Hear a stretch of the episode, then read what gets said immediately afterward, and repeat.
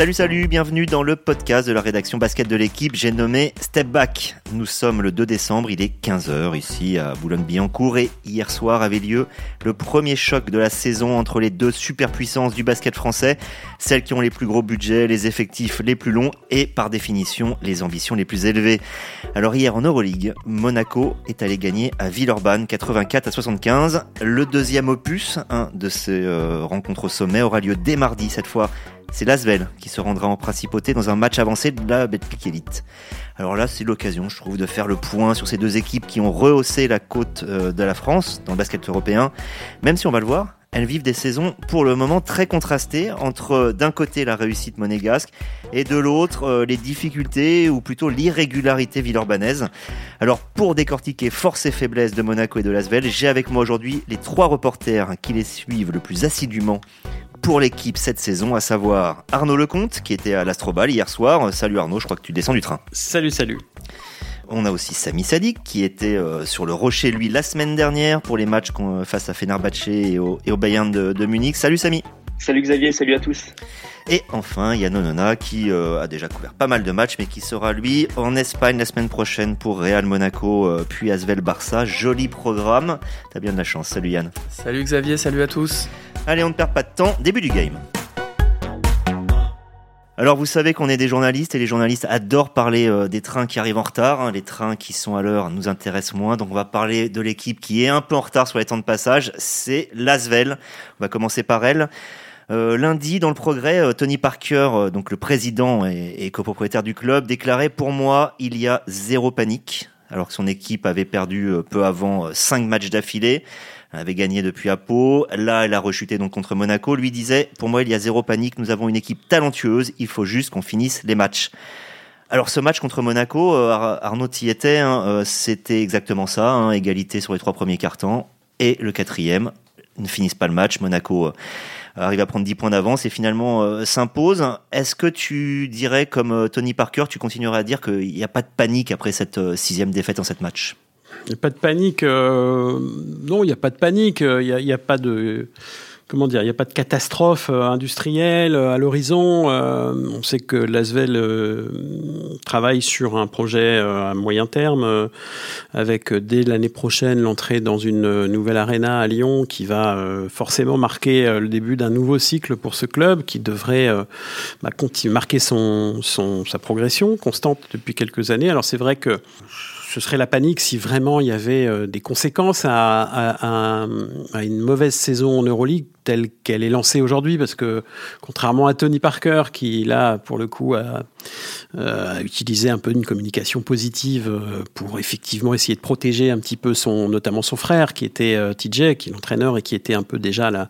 comme comme régulièrement, on va dire, dès qu'il y a une série de mauvais résultats, la, cible de la, des, réseaux sociaux, entre autres. Comme n'importe quel entraîneur, si je peux me permettre, encore plus pour lui comme n'importe quel entraîneur. Mais lui, euh, depuis sa nomination et avant même qu'il ait coaché son premier match, déjà, il était remis en question, euh, TJ, hein, du fait bah, et forcément quelque part du fait de sa de, euh, bah, du fait d'être le frère d'eux hein, qui, qui, va le poursuivre malheureusement pour lui. Je crois qu'il en a bien conscience. Il l'a dit à Yann euh, Onona qui est allé le, voir cette semaine qui va le poursuivre probablement toute sa toute sa vie toute sa carrière en tout cas d'entraîneur. Donc euh, il y, a, y a quelque part je pense qu'il y avait de la communication positive. C'est un peu le rôle du président comme Jean-Michel Aulas à Lyon le fait souvent aussi. On sait qu'il y a des il y a, il y a des, des rapprochements fait même plus que de la, des rapprochements, une proximité forte entre Jean-Michel Aulas et, Tony Parker. Donc, euh, je crois que c'était un peu ça. Euh, donc, il n'y a pas de panique parce qu'encore une fois, pour revenir à l'idée de base, il n'y aura pas de relégation. Euh, L'Asvel a, sa place en Euroleague pour 10 ans, c'est ce qu'elle, c'était le premier objectif euh, et il a été euh, accompli. Euh, alors évidemment, elle aurait préféré, cette équipe aurait préféré avancer cette année, cette saison, faire mieux que les saisons précédentes, essayer pourquoi pas d'accrocher le wagon des playoffs comme a pu le faire Monaco l'année dernière. Bon, a priori, c'est mal parti pour aujourd'hui puisqu'ils n'ont gagné que trois matchs, ils sont sur une série de cinq défaites. Donc il n'y a pas de panique en, tant que, en tant que tel. Maintenant, effectivement, la saison est encore longue. Il va falloir gérer euh, la difficulté cette année, euh, notamment en Euroleague, mais aussi en championnat de France. Justement, en championnat, euh, Samy, une question. On a très vite, on va avoir un, deuxième hein, match. Donc cette fois, ce sera à Monaco mardi. Match avancé de la 14e journée, un, peu étrange. Pour l'instant, l'Asvel a trois défaite déjà de plus que les deux co-leaders, hein, Cholet et, Boulogne. là, ils seront évidemment pas favoris à Monaco, ça peut faire 4. 4 défaites de plus que la, la tête. Et ils vont à Limoges demain soir, hein, ce qui n'est pas gagné. Hein. Donc résultat, ça peut faire 5. donc est-ce que là, on, commence à être dans des moments malgré tout cruciaux pour le club euh, en termes de dynamique pour ne pas euh, réellement plonger? Effectivement, c'est pas du côté de l'Asvel en championnat, c'est pas non plus le début de saison espéré. Comme tu l'as dit, ils ont, ils ont déjà perdu quatre fois, mais il faut quand même se rappeler que l'an passé, ils étaient aussi dans, dans une sorte de, de début de saison difficile jusqu'en décembre, et ils avaient très bien fini. Je crois qu'ils remportent 15 matchs sur 17 sur la phase retour. Donc sur le championnat, le temps est encore très long. Après, effectivement, quand on voit contre qui ils ont perdu, ils ont mal commencé. Ils perdent à Cholet un match qu'ils maîtrisent avec un début de match où ils prennent, je crois, plus de 15 points d'avance. Ils perdent contre le promu Blois immédiatement après. Euh, contre Dijon, ils laissent Dijon revenir dans le match. La semaine dernière, ils perdent à nouveau. Donc, ces soucis dont on a parlé de pas savoir finir, de pas savoir tuer les matchs, on les retrouve aussi en championnat. Et ça, c'est effectivement quelque chose qui, est, qui peut être inquiétant euh, parce que l'Euroleague, on le sait, c'est vraiment la crème de la crème du basket européen. Mais en championnat, ces soucis poursuivent également l'Asvel. Et pour l'instant, ça, ça leur promet peut-être une, une, phase retour où il faudra cravacher un peu plus que d'habitude pour bah, remonter et éviter, euh, par exemple, de se confronter à Monaco avant la finale, puisqu'on parlait de finale rêvée. Si, si Lasvel et Monaco ne sont pas 1 et 2 ou, ne, ou se retrouvent dans la même partie de tableau, on peut avoir. Euh, c'est l'enjeu pour Lasvel, du moins de, cette, de, ce, de ce championnat. Yann, euh, tu as vu comme nous tous le match hier, encore 21 balles perdues. C'est un secteur dans lequel l'Asvel est très clairement et très régulièrement déficitaire. Elle est l'avant-dernière en Euroleague au, nombre de balles perdues moyennes.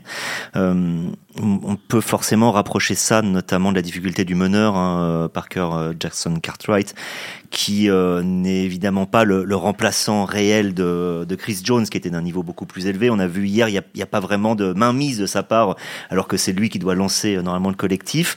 Euh, Est-ce que lui est la principale raison de tout cela? Est-ce que c'est mélangé? Comment tu analyses ces difficultés? Alors, Parker, Jackson Cartwright directement, lui, c'est pas la cause. C'est, je pense que Lasvel, euh, comment dire, récolte aussi les fruits de sa réussite passée ces dernières saisons, puisqu'ils ont réussi à faire des, des coups en faisant revenir des, des joueurs français d'importance. Cette année, il y a Nando De Colo, Geoffrey Lauvergne, ils en perdent un, Geoffrey Lauvergne qui s'est blessé au genou.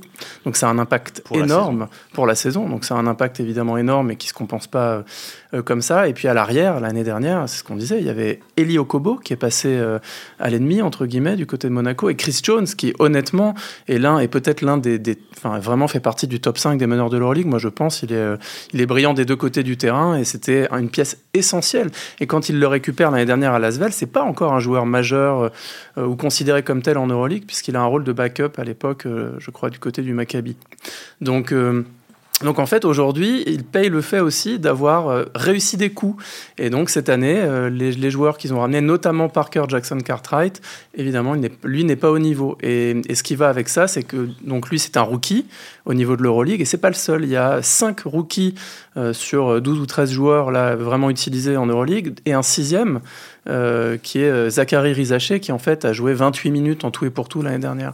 Donc l'Asvel doit reconstruire et réussir avec des joueurs d'un impact inférieur euh, et puis avec, enfin voilà, avec beaucoup de jeunes. Il faut reconstruire le collectif et à l'intérieur, depuis le début, dans, la raquette, on avait identifié qu'il manquait quand même une pièce. ça, s'est confirmé. Ils ont été obligés donc d'enrôler Alex Taïus, qui est expérimenté mais qui n'avait pas joué depuis un moment. Euh, ils ont eu aussi une préparation qui a été amputée. Ils devaient faire un voyage, je crois, en Espagne, euh, il me semble, ou je ne sais plus où, pour se préparer. Le voyage n'a pas eu lieu.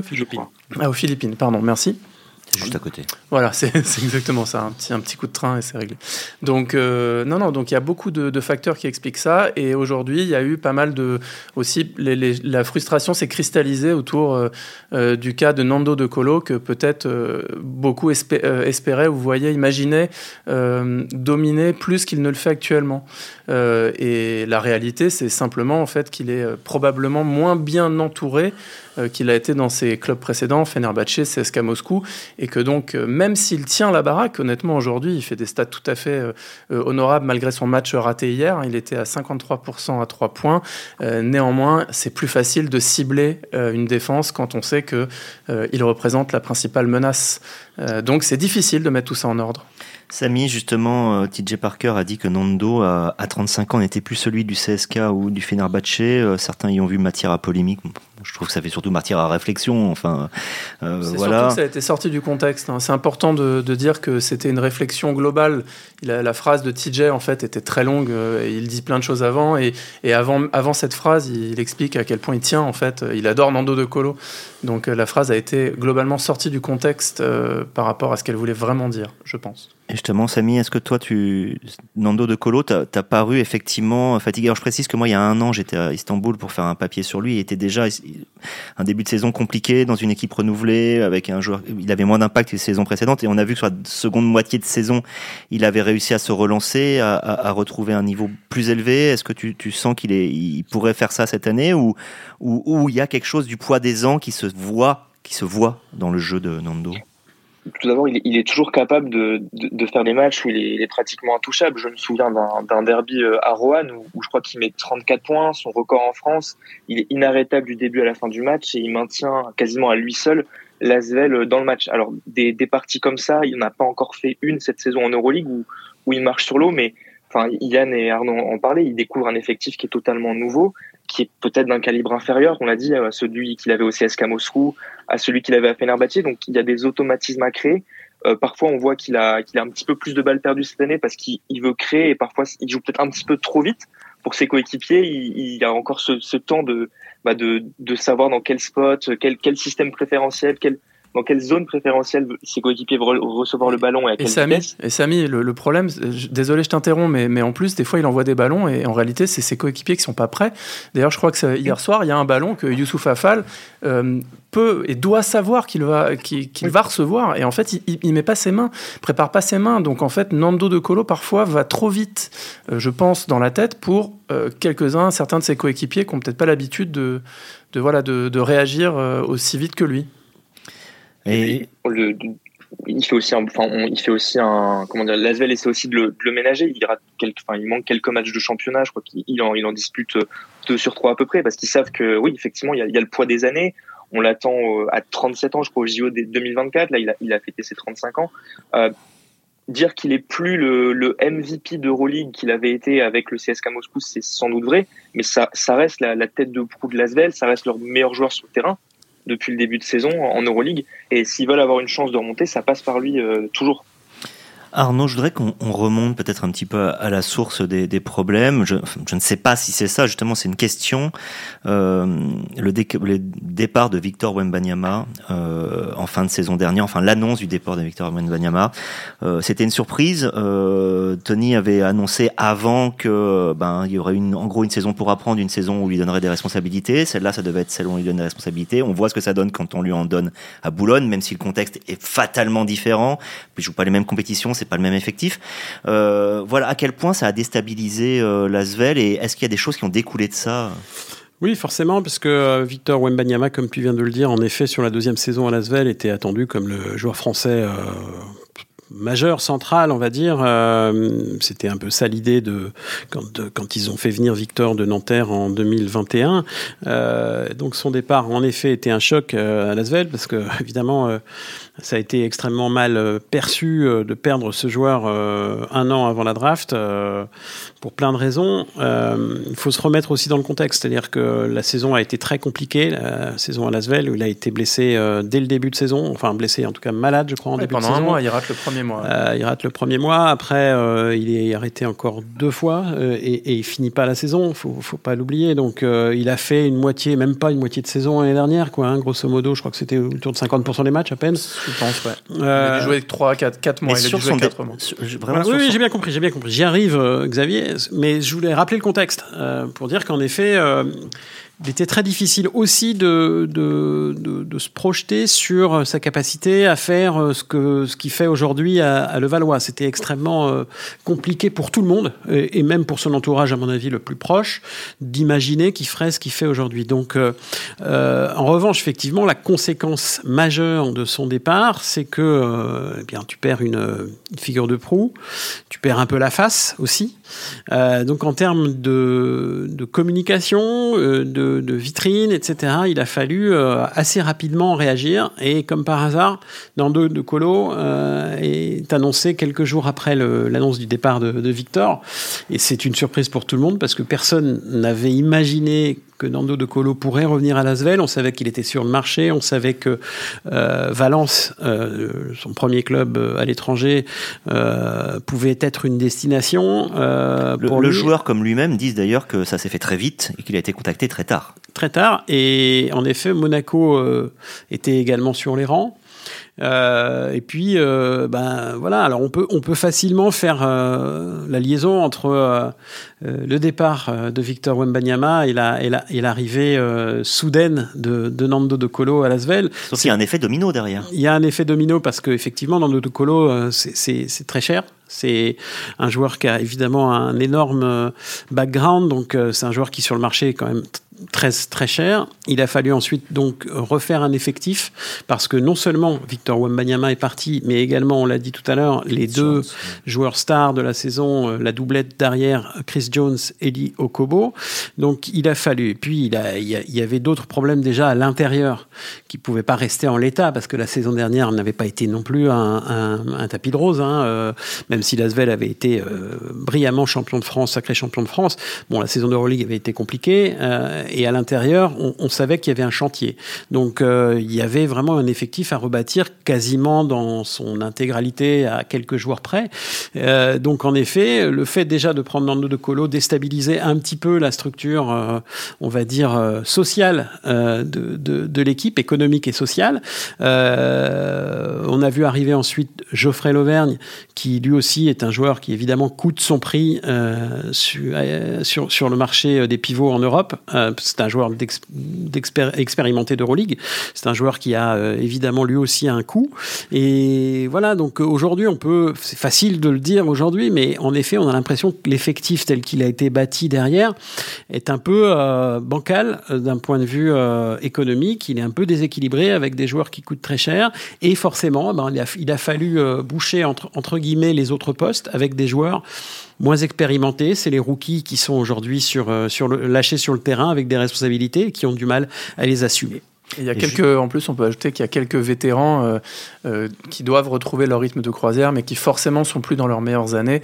Euh, Charles Cahudi revient et plutôt bien, mais quand même d'une sacrée, euh, d'une sacrée période sans jouer avec une, une blessure. Et David Lighty, lui aussi, a des soucis récurrents avec son genou. Et alors, c'est pareil, hier, il a été brillant, mais on peut pas s'entendre, on peut pas s'attendre à ce qu'il le soit toutes les semaines ou comme il l'a été dans ses plus grandes années. Donc, c'est des pièces importantes. Antoine Dio ne joue plus. Antoine alors, Dio, Antoine alors qu'il est dans la masse salariale, par exemple. Hein, Paul Lacombe est parti. bon, alors lui, il jouait pas depuis un moment non plus. Il est parti à Strasbourg. Mais c'est pareil, il était dans la constitution de l'effectif au début. Oui, oui. Non, mais tout ça crée ah, effectivement beaucoup de variables. Euh, voilà, qui, qui, ça crée des, des, soucis à régler. Ouais, Samy. Pareil, pareil à elle, effectivement, une des recrues, Anthony Polite, ne joue quasiment plus et s'est fait dépasser par euh, Zachary Rizaché dans, dans la rotation.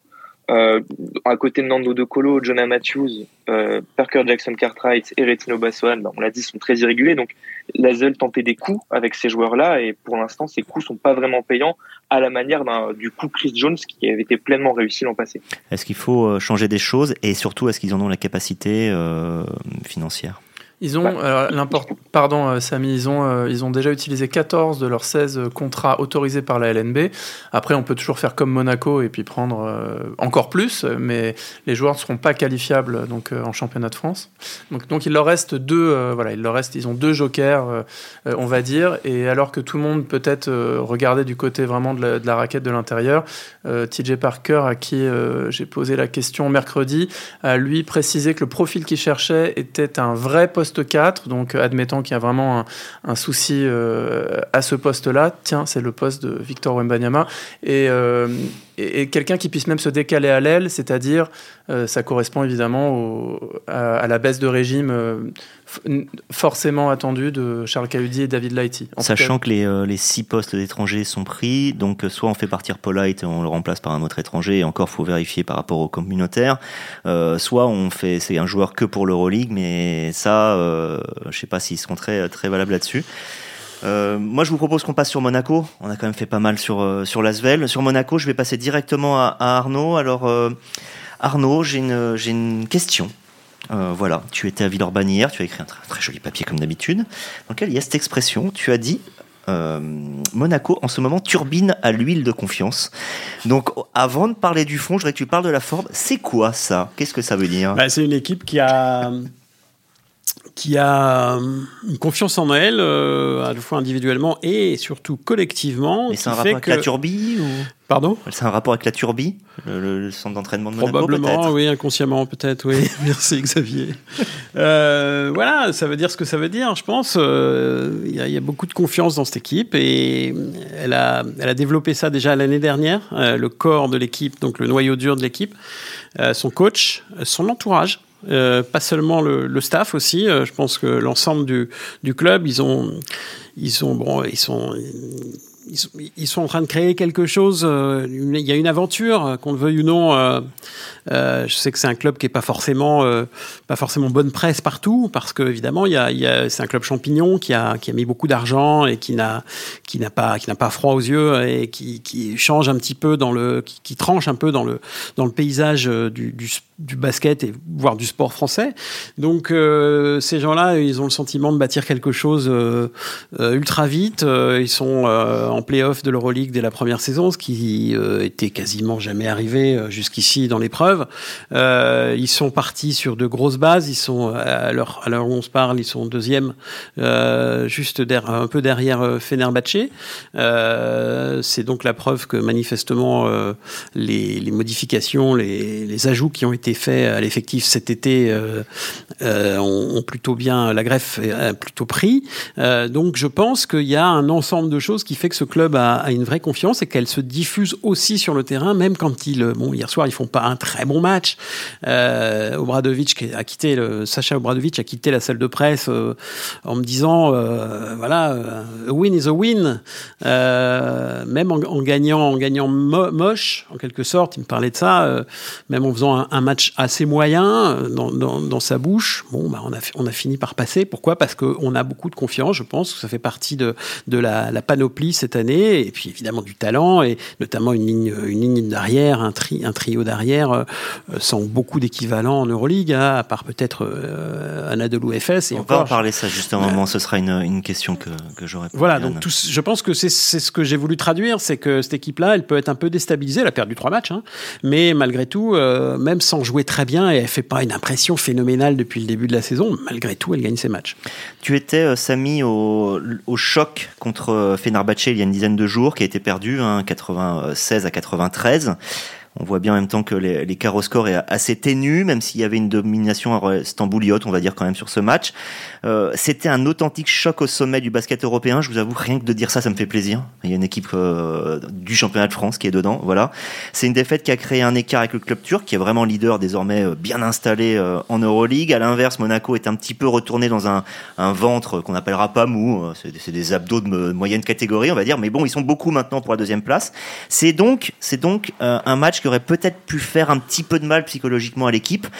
Euh, on a l'impression que c'est pas du tout le cas. Au contraire, ils bah, ont peut-être même retenu qu'ils étaient, qu'ils avaient été euh, au niveau. Pardon. Bah, tous les joueurs déjà sont sortis très frustrés de ce match parce qu'effectivement, sur la feuille de score finale, on voit 96-93, mais il faut pas oublier qu'à l'entame du dernier carton, il y a 19 points d'avance pour Fenerbahce. Donc Monaco a failli créer un, une sorte de mini-séisme en bouchant 19 points en quelques minutes avec une, une pluie de trois points, euh, Elio Kobo, Mike James, Jordan Lloyd, enfin un petit peu inspirés tous les trois. Donc ils auraient pu prendre le prendre la tête sur euh, ce soir-là, mais Sacha Obradovic disait justement après le match qu'on lui a posé la question en conférence de presse qu'il n'était pas déçu, énervé, il, il, retenait la réaction, il retenait, il était un petit peu forcément euh, désappointé d'avoir vu son équipe lâcher un peu le coup dans le troisième quart-temps, mais la réaction du quatrième lui faisait lui faisait vraiment envie, et, et c'est ça qui est fou avec cette équipe de Monaco cette année, c'est qu'on a l'impression que quand ils trouvent euh, la pédale d'accélérateur, ben, même le leader de l'Euroleague a, du mal à rester dans le sillage. Quand ça, défend très très fort, avec ils ont rajouté John Brown, qui est un défenseur élite, euh, ce qui leur manquait peut-être l'an passé, quand ils sont allés en quart de finale de, de, de playoff contre l'Olympiakos. Mais ils ont également un potentiel offensif qui est fou. Tu as parlé du trio, donc Elio Kobo, Jordan Lloyd recruté cet été pour accompagner Mike James. Et là où on voit que, que, ces, trois-là offrent beaucoup plus d'options à Monaco, c'est que ils font des runs maintenant quand Mike James est sur le banc. Ils n'ont pas forcément besoin de Mike James pour conclure un match, pour revenir dans un match, alors que l'an passé, ils étaient extrêmement dépendants de toutes ces performances. Donc, contre Fenerbahçe, c'était un choc qui a permis aussi de montrer que ce noyau dur a été conservé, les recrues ont bien joué. Maintenant, il faut qu'ils il apprennent à rester un peu plus constants sur la durée des matchs parce qu'ils ont trop de baisse de régime. On parlait du Fenerbahçe contre le Bayern, c'est le scénario inverse. Ils ont quasiment 20 points d'avance et ils, les laissent filer jusqu'à gagner de un petit point à la fin. Donc ils sont au niveau d'un grand européen dans le bilan. Tu parlais du, de ce ventre mou, c'est même un, ventre mou XXXXL. Tu as le Real, le Barça, Olympiakos. Enfin, tu es entouré de trois géants européens qui sont comme toi à la chasse de Fenerbahçe.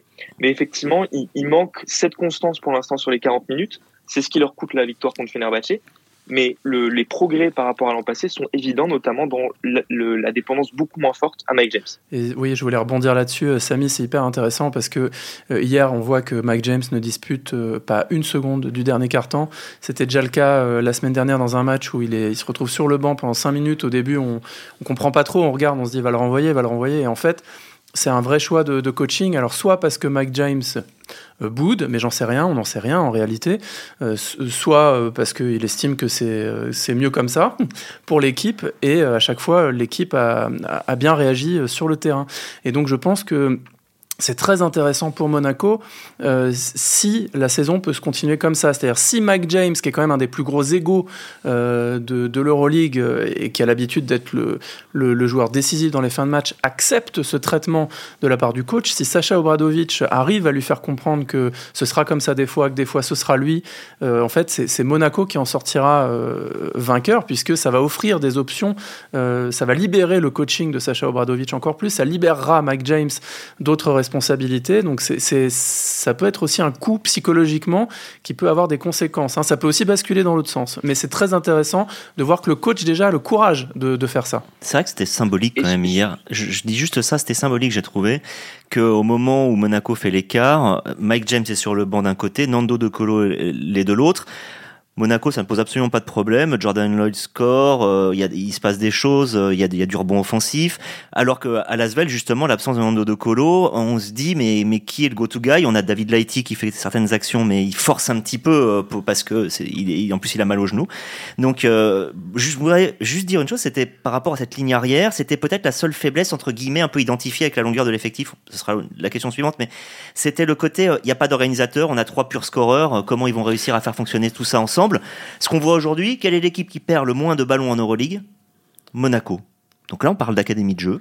Ça fonctionne avec des, des scoreurs. Et paradoxalement, c'est euh, une des moins bonnes adresses à trois points, alors qu'on a là euh, trois. Euh, trois tireurs d'élite. Euh, donc bravo Monsieur Obradovic d'une certaine manière. Donc oui, pour le moment le, le pari, le pari très risqué de, de Bradovic et du, et du, et du, et du club d'associer trois des tout meilleurs euh, guards, comme on dit, euh, de, de, du continent, et, et pour l'instant gagné. Euh, il restera euh, de toute façon sous surveillance un peu toute la saison, puisque ce sont des joueurs qui font la pluie et le beau temps dans cette équipe. Hein. On va pas, on va pas, euh, on va pas trouver d'autres expressions parce que évidemment, on voit bien que l'équipe elle est archi dépendante de ce trio qui, qui doit marquer. Samim l'avait l'avait donné, je crois, dans le journal la semaine dernière, mais pas loin de 50% des points de plus de 50%, 51,2 en Euroleague. Voilà, donc plus de 50% des points. C'est, c'est, il y a très peu d'équipes qui qui ont à peu près le même, euh,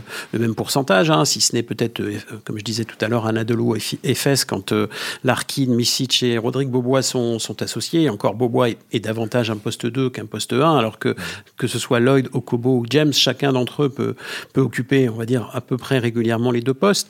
Donc euh, oui, c'est, ça reste quand même très déséquilibré. Moi, c'est ce qui, justement, parlait de, de, de, de la profondeur de l'effectif. Je pense que sur, euh, sur la longueur de la saison, pour l'instant, tout va bien. Pourquoi? Parce qu'il n'y a pas eu de blessure. Euh, la première blessure intervenue hier avec John Brown qui, qui n'a pas fini le match, qui a été évacué sur civière. Les nouvelles sont bonnes aujourd'hui, c'est-à-dire que euh, ce qui lui arrive est pas très grave et il devrait juste respecter. C'est-à-dire on est dans des contusions de côte, c'est ouais, ça? Ouais, c'est ça. C'est euh, une dizaine de jours? C'est une dizaine de jours, ouais. Donc euh, ça devrait pas euh, poser trop de problèmes, même si on sait que c'est un joueur extrêmement important dans leur équipe.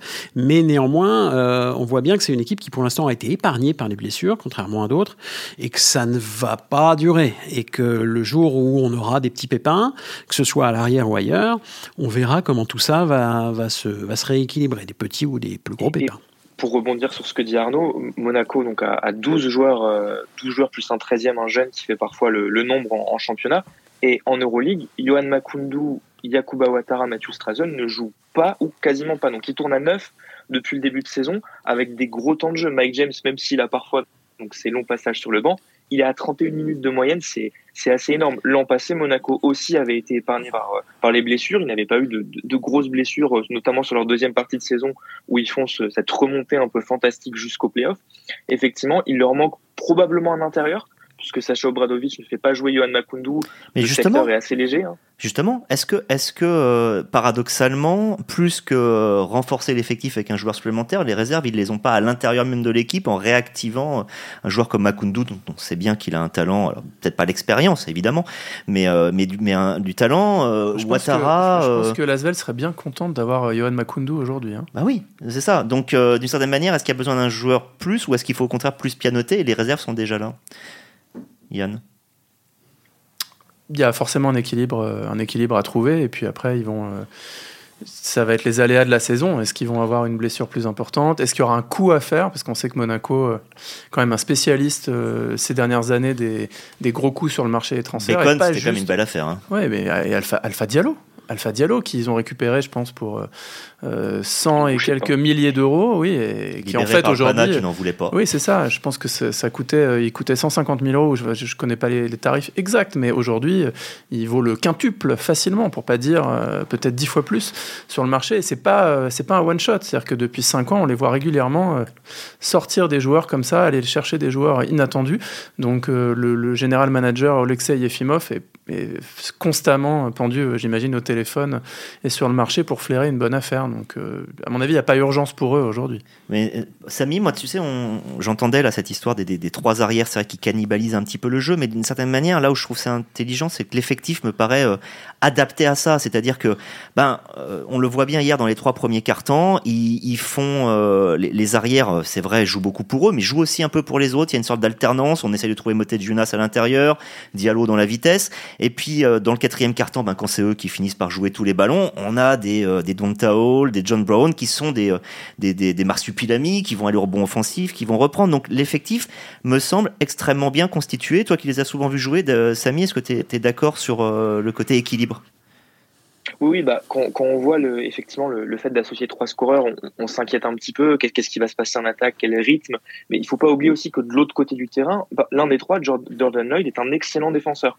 Ils ont donc c'est même l'un des, des, meilleurs de l'Euroleague, en fait, euh, je pense. L'un des meilleurs à son poste. Ils ont de ce côté-là cet axe euh, Jordan Lloyd, Alpha Diallo, John Brown, trois énormes défenseurs sur les postes 2, enfin, 1 ou 3 et 4. Donc ça aide à avoir cet équilibre entre trois joueurs meneurs très offensifs qui sont les dépositaires du jeu de cette équipe, des soldats, John Brown, qui, John Towle, qui, qui pèsent énormément, qui, qui usent athlétiquement une équipe comme Lasvel par exemple et qui en récoltent les fruits en fin de match qui leur ont presque marché dessus au rebond euh, hier, ils ont, ils ont bien construit leur équipe. Il y a entre effectivement les créateurs, les soldats et des joueurs qu'ils essaient d'alimenter. Donatas Motijuna, souvent on le voit faire de gros débuts de match parce que il est constamment cherché par Mike James en début de carton pour punir un pivot un peu rookie en Euroleague, pour prendre avantage d'une match-up euh, qu'on identifie très favorable. Donc cette équipe, elle est mieux construite que l'an passé et, ça se voit clairement. Et imaginez, pardon, Arnaud, imaginez le soir où ils vont rentrer euh, leur tir à trois points. Et pour donner un élément de réponse à l'interrogation que vous aviez tout à l'heure sur euh, pourquoi euh, Obradovic se permet de se passer de Mike James, on peut, pour revenir à Jordan Lloyd, euh, penser que la capacité de Jordan Lloyd à être un très bon défenseur permet aussi de peut-être de se passer de, de, Mike James sur, sur certaines fins de match, parce que eh bien, euh, au moment où vous avez 10 points d'avance, comme c'était le cas par exemple hier, euh, eh bien l'essentiel c'est de faire des stops pour gagner, pour, pour empocher le, la victoire. Donc euh, faire des stops, c'est peut-être plus simple avec Jordan Lloyd, Jordan Lloyd sur le terrain qu'avec Mike James, dont on sait que parfois ouais, puis la défense, sa défense est un peu lâche. Et puis c'est un choix de riche. Enfin, je veux dire, c'est vrai que Jordan, euh, Mike James, c'est un mec clutch, sauf qu'on voit aussi qu'il y a aussi Okobo sur le terrain et Okobo n'est jamais aussi bon que dans le quatrième carton. Donc euh, entre le, le, caviar et le, oui, oui, mais et la truffe, ben À toi de choisir. oui, mais comme me le disait un expert international du basket européen l'année dernière, Mike James, c'est deux choses. C'est soit une arme de destruction massive, soit une bombe nucléaire sur laquelle on est assis. Donc c'est le type de joueur dont on ne peut pas euh, ignorer ou ne pas gérer l'ego. Les, les états d'âme. Euh, oui, absolument.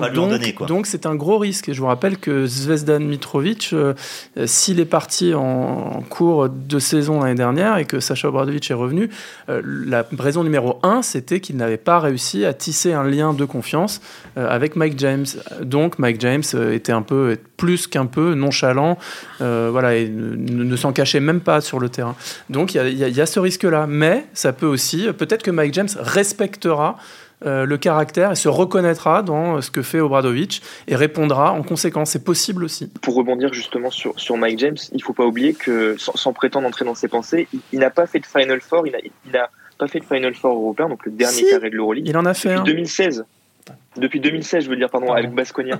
Et du coup, l'an passé, donc il, il, était presque à deux doigts d'y aller. Euh, j'ai pas envie de dire en solitaire, mais en portant un poids monstrueux du jeu de son équipe sur les épaules.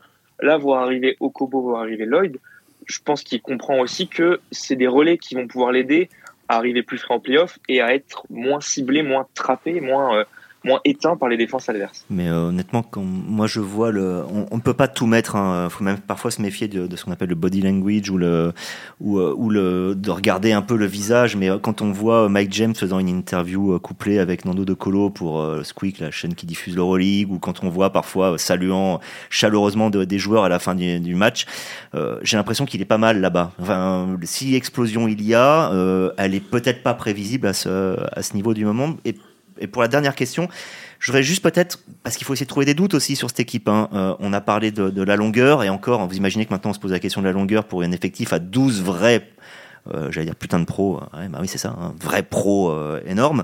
Il y a c'est le fait que les stats, ils sont numéro un de, de l'Euroleague aux interceptions, au lancer tenté, ce qui, ce qui montre donc aux fautes provoquées, numéro 2 rebond offensif, ça en dit long sur leur agressivité mais ça veut dire aussi que est-ce qu'ils sont d'une certaine manière un peu en, pas en surpression, mais que euh, voilà, un ou deux joueurs en moins dans l'effectif, euh, euh, la fatigue qui commence à s'accumuler, peut-être pas le deuxième mois, le troisième, mais le quatrième ou le cinquième, il risque pas d'y avoir un, backlash à un moment. Oui, ça fait partie des interrogations qu'on peut avoir sur leur saison. Hein. S'il faut vraiment chercher des points faibles, on va dire, ou des, des, possibles failles, il y a certainement cette question-là qui peut revenir sur le tapis. Encore une fois, lorsque au cœur de l'hiver, euh, il y aura peut-être un ou deux pépins, qu'on leur souhaite pas évidemment, mais un ou, un ou, deux pépins, et puis euh, bien sûr de la fatigue accumulée, parce que ben, on l'a on l'a dit et répété, euh, l'équipe s'appuie, Obradovic s'appuie sur un, sur un noyau de 8-9 joueurs, en donnant quand même beaucoup de temps de jeu, notamment aux trois arrières, on l'a dit. Euh, les, deux,